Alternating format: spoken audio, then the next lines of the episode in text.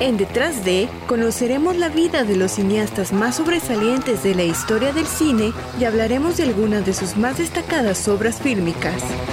Comencemos con Detrás de.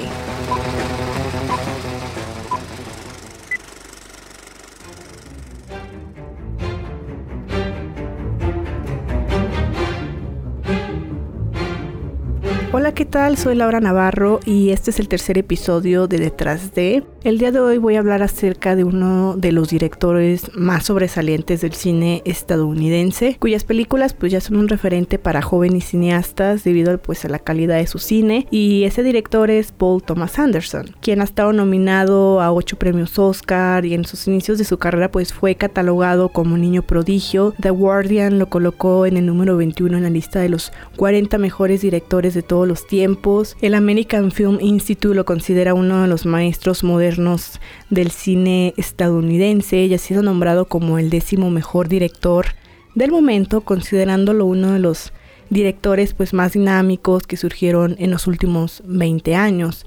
Entonces, para conocer un poco acerca de su historia hay que comenzar con Detrás de.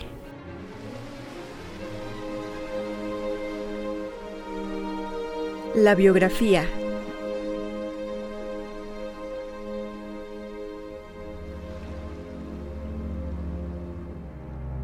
Paul Thomas Anderson nació un 26 de junio de 1970 en el Valle de San Fernando, Los Ángeles, California, hijo de Bonnie Gow y Ernie Anderson, quien fue actor y voz de la cadena American Broadcasting Company, ABC, y del personaje de terror Gurlardi. Asistió a varias escuelas prestigiosas durante su formación académica y Anderson siempre estuvo rodeado de personas de la industria gracias a su padre.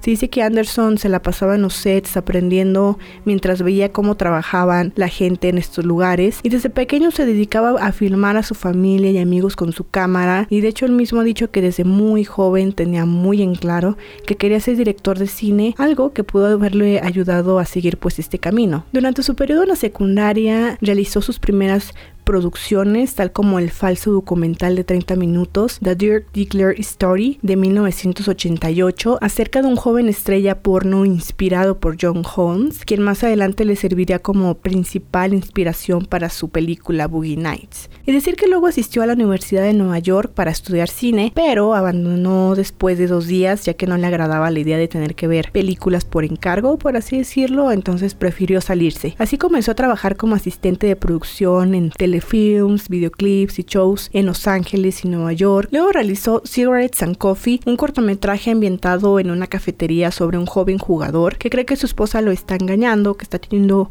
una aventura amorosa, por lo que acude a un jugador mayor y le pide su consejo. Este corto es protagonizado por Philly Baker Hall, quien por cierto Anderson conoció durante la producción de una película donde el actor estaba eh, trabajando, Anderson pues eh, mantiene una conversación con el actor y le menciona que está escribiendo un guion donde pues él podría interpretar un papel. Posteriormente pues el actor Hal recibió el guion de Cigarettes, quedando pues sorprendido por la calidad de la historia y decide participar. El corto fue proyectado en el Festival de Cine de Sundance en 1993, donde recibió elogios considerables por parte de pues todos los asistentes, por lo que se le fue invitado al Director Lab de ese año, donde trabajó el guion de su primer largometraje Sydney, donde desarrolla pues llegamos el corto de Cigarettes and Coffee y después un productor se interesó en el guion y logra realizar la película nuevamente con el actor del cortometraje Philip Baker Hall.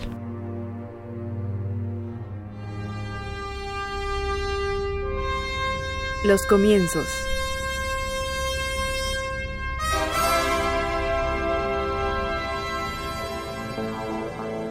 Sin embargo, durante la producción de Sydney, los productores quisieron cambiar el nombre de la película por Heartache, pero Anderson pues no le gustaba porque le parecía que sonaba película porno. Además, pues los productores no estaban contentos con el corte final de Anderson, pero al final logró negociar y consiguió que el título de la película se cambiara a Heart Eight y el corte de Anderson pues se quedara. Pero al parecer el conflicto continuó y le quitaron la película a Anderson, algo así sucedió. Entonces tras al haber vivido esa experiencia decide que encaminar en su nuevo proyecto Boogie Nights y durante la preproducción de esta película estaba también tratando de que le devolvieran Sydney y lo cual logra y comienza a hacer un nuevo, una nueva edición de esta película mientras estaba produciendo Boogie Nights. Su revelación internacional se produjo con Boogie Nights en el 97, película sobre la industria pornográfica en los años 70 protagonizada por Mark Wallinger, por lo que Anderson fue nominado al Oscar como mejor guionista. Decir también que hizo resurgir la carrera de Burt Reynolds, quien fue nominado al Oscar, y además Boogie Nights es considerada la película que mejor retrata al mundo del porno, ya que en parte está basada en el personaje del, del porno John Holmes, además de inspirarse en varios personajes de la industria que Anderson había estado investigando por años. Así consigue crear una historia con múltiples personajes, sin embargo en un principio no encontró el apoyo de las productoras por obvias razones y no fue hasta que New Line Cinema decidió hacer la película.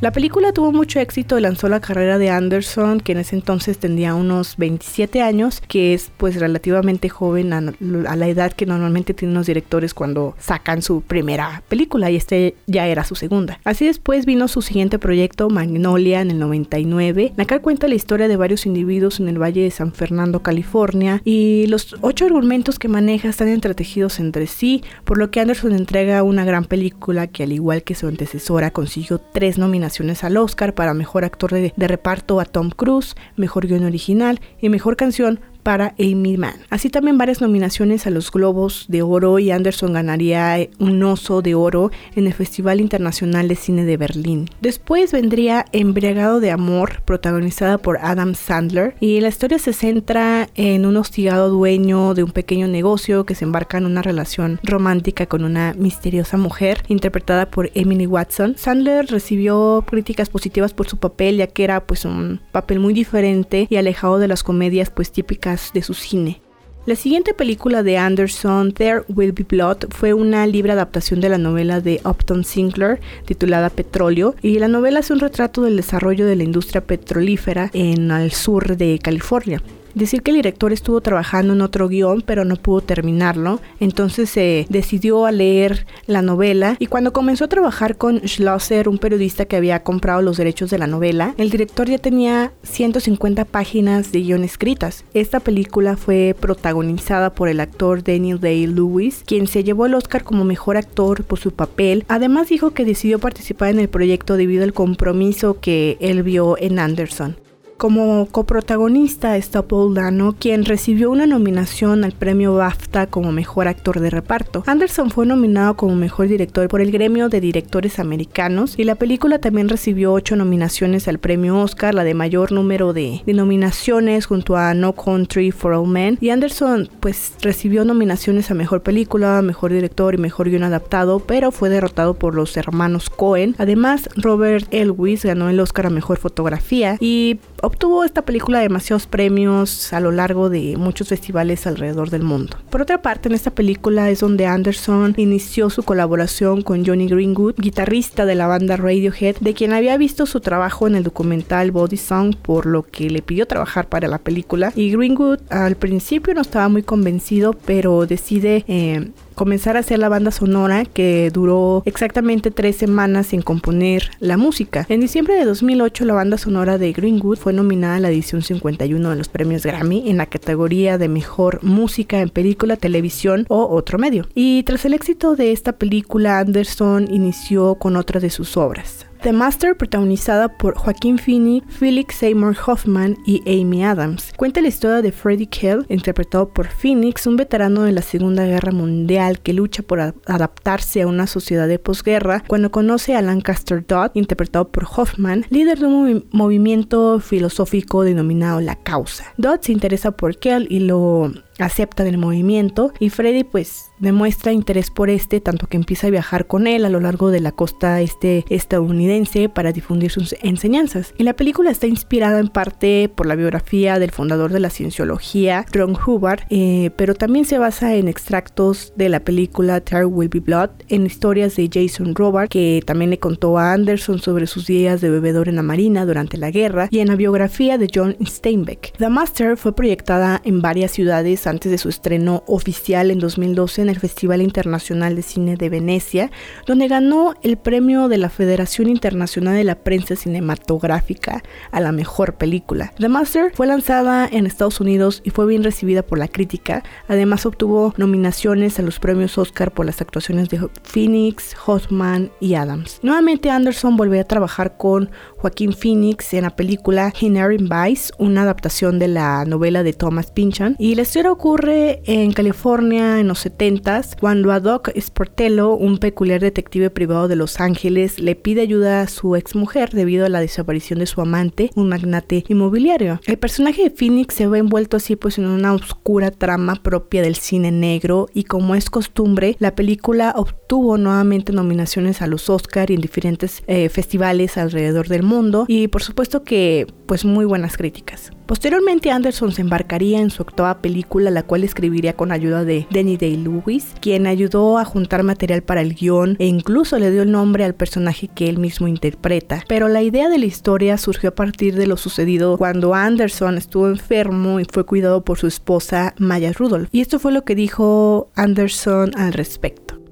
Mi imaginación simplemente tomó el control en algún momento donde tuve ese pensamiento, oh ella me está mirando con tanto cuidado y ternura, ¿no será que ella pretende mantenerme en este estado? Me dio una idea que Tal vez esta cosa podría ser servida como una chispa de malicia y humor que podría en una película presentarse a lo que significa estar en una relación a largo plazo y el equilibrio de poder que puede pasar en eso. Así la historia se desarrolla en el Londres de la posguerra en los 50, cuando el actor modisto Reynold Woodcock, interpretado por el actor Denny Day-Lewis, y su hermana Cyril, interpretada por Leslie Mainville, están en la cabeza de la boda británica vistiendo a la realeza y a toda mujer elegante de la época. Un día el soltero Reynolds conoce a Alma, interpretado por Vicky Cripps, una dulce joven que pronto se convierte en su musa y amante, y su vida hasta ese entonces pues muy controlada y planificada se ve alterada por la interrupción del amor. Decir que Anderson descubrió a la actriz Vicky Krieps cuando alquiló una película alemana en la que había estado participando la actriz y que estaba en iTunes. Después ella recibió un correo de su agente que no leyó bien y terminó pensando que era de un director estudiantil que quería trabajar con ella y no fue hasta que mandó su cinta de audición que se dio cuenta que era el director Anderson. Y también esta película fue la última del actor Dennis Day-Lewis antes de que se retirara de la actuación. la cinta fue incluida entre las 10 mejores películas del año por el National Board of Review. Además, fue nominada a seis categorías de los premios Oscar, incluidas Mejor Película, Mejor Director, Mejor Actor por Dennis Day-Lewis y Mejor Actriz de Reparto por Leslie Mainville. En los premios Globo de Oro, Phantom Thread fue nominada a las categorías de Mejor Actor y Drama y, y Mejor Banda Sonora. El gran ganador terminó siendo de todo esto el director de vestuario Mark Bridges, antiguo colaborador de Anderson.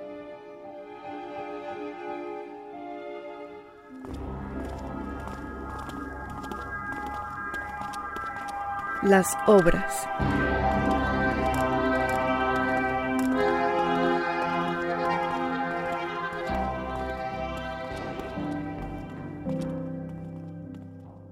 Bueno, conociendo un poco acerca de la vida y la carrera de Paul Thomas Anderson, hay que iniciar a desglosar las principales características de su estilo cinematográfico. Primeramente, siempre he considerado que Paul Thomas Anderson siempre pone de él mucho durante la escritura de sus historias. Por ejemplo, para él, un buen día es cuando ha escrito algo, cuando no lo hace dice no sentirse el mismo, algo que algo está mal. Desde joven hizo caso a lo que decían escritores más experimentados, que necesitas generar una rutina y comenzar a escribir cada mañana. Así que eso fue lo que hizo para comenzar a escribir sus, sus historias. Por ejemplo, uno de los trabajos con los que comenzó su carrera fue aquel el falso documental The Dirk Diggler Story y que posteriormente desarrolló en su largometraje que tardaría nueve años en escribir que fue Boogie Nights. Como había mencionado, para esta película dedicó gran parte de la investigación de historias de las estrellas porno y así para sus siguientes guiones también invertiría gran parte del proceso de escritura a la búsqueda de información con tal de no comenzar con una página en blanco. Sin embargo, a pesar de dedicarse a escribir los guiones de sus películas por un tiempo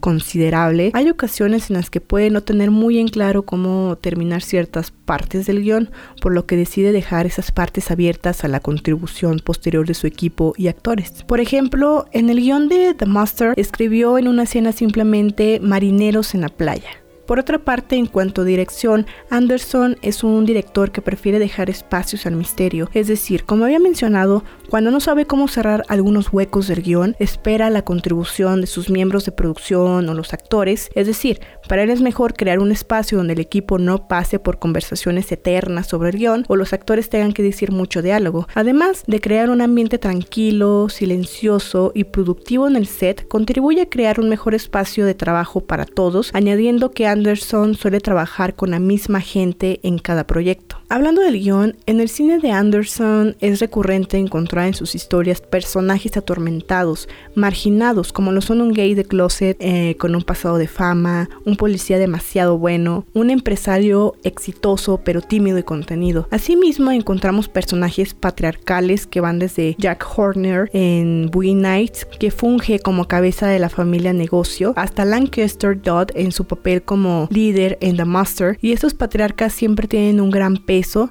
tal vez no tan positivo, pero que a la vez son muy hipnotizantes. Además, los relatos de Anderson reflexionan sobre la vida estadounidense desde el ámbito social hasta el emocional, con personas llenas de esperanza o en busca de algo superior que terminan no siempre de la mejor manera, pero de los que podemos ver sus diferentes matices, el origen de su comportamiento. Por otra parte, la cámara en sus películas se mueve de manera limpia, con planos amplios y ordenados, por lo general haciendo uso de dollies y cámara en mano. Algo que es de suma importancia en el cine es a veces mostrar en vez de decir.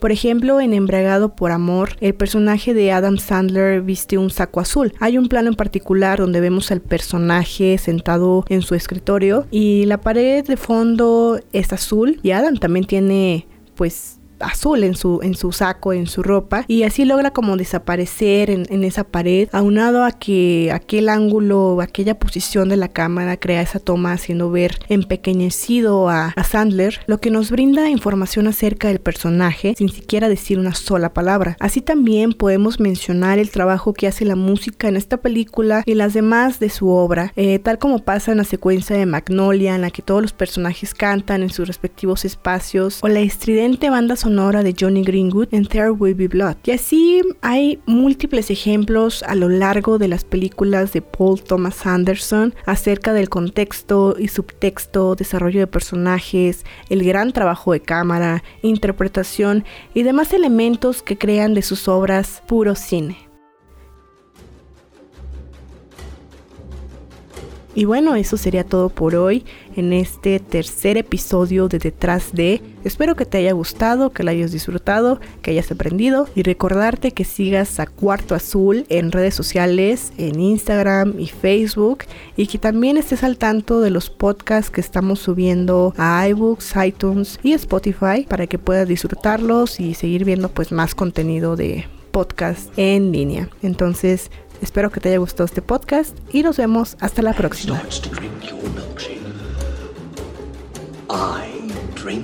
Your milkshake. I drink it up. Don't bully me, Daniel.